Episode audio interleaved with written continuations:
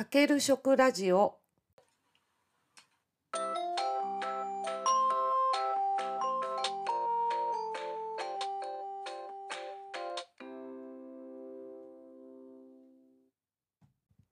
皆さんこんにちは。大阪ホームクッキングの磯部由香です。このポッドキャストは30年間大学で食べ物に関する研究と教育に携わってきた元大学教授が食に関するさまざまな話題を一般の方に分かりやすく紹介するラジオ番組です。先日、9ヶ月間留置所に拘留された40代男性が活気になり、県を訴えたという話がニュースになっていました。今日は活気という病気について取り上げます。活気はビタミン B1 不足が原因で起こる病気で、倦怠感、食欲不振、足のむくみやしびれなどの症状が現れます。重症化すると心不全を起こして死に至ることもあります。ただ、現在ではビタミンという栄養素についての研究が進んだので、活気にかかる人はほとんど見られなくなっています。私も栄養学の授業で知識として教えていますが、これまで日常生活で耳にすることはありませんでした。ビタミン B1 を多く含む食品には、玄米、豚肉、魚、豆類、種実類などがあります。白米ではなくて玄米に、鶏肉、牛肉などではなく豚肉に多いということは、押さえておきたいポイントです。ビタミン B1 は炭水化物をエネルギーとして利用するときに必要なビタミンで、疲労回復のための栄養ドリンクにも含まれていますね。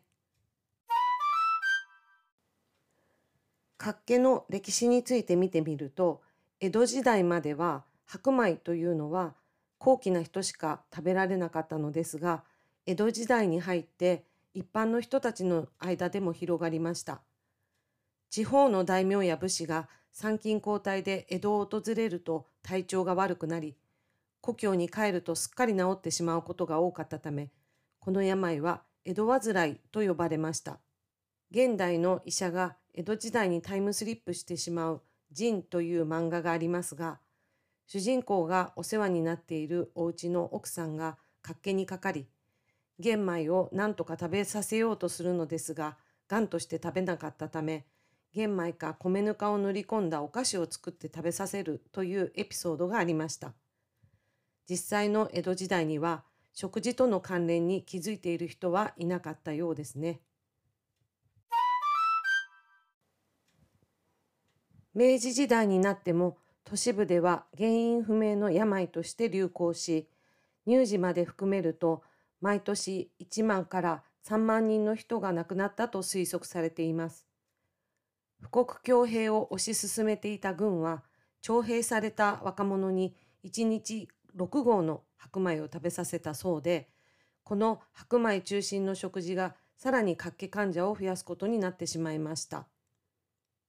そんな中海軍軍医であった高木兼弘氏は兵隊を対象とした実験を行い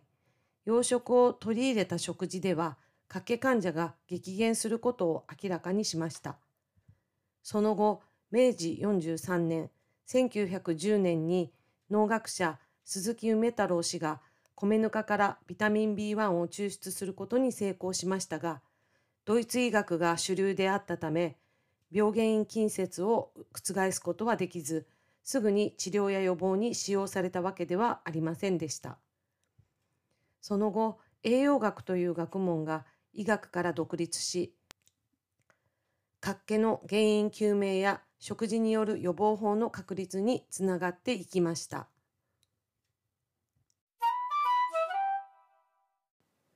最初のニュースで取り上げた留置所では、朝食にパン、昼食夕食には弁当が出されていました。この弁当にほとんど野菜が含まれていなかったのでしょう。肉も豚肉ではなく鶏肉が多かったのかもしれません。飽食の時代に活気とはと驚きましたが、これに近い食生活を送っている人は一般にもいそうです。なお、訴えた男性は筋力低下の後、一時既得になったそうです。ビタミンの重要性が実感できるニュースでした。今日はこれで終わりです。最後までお聞きいただきありがとうございました。役に立った、面白かったよという方は、チャンネル登録、フォローしていただけると嬉しいです。それでは次回もよろしくお願いします。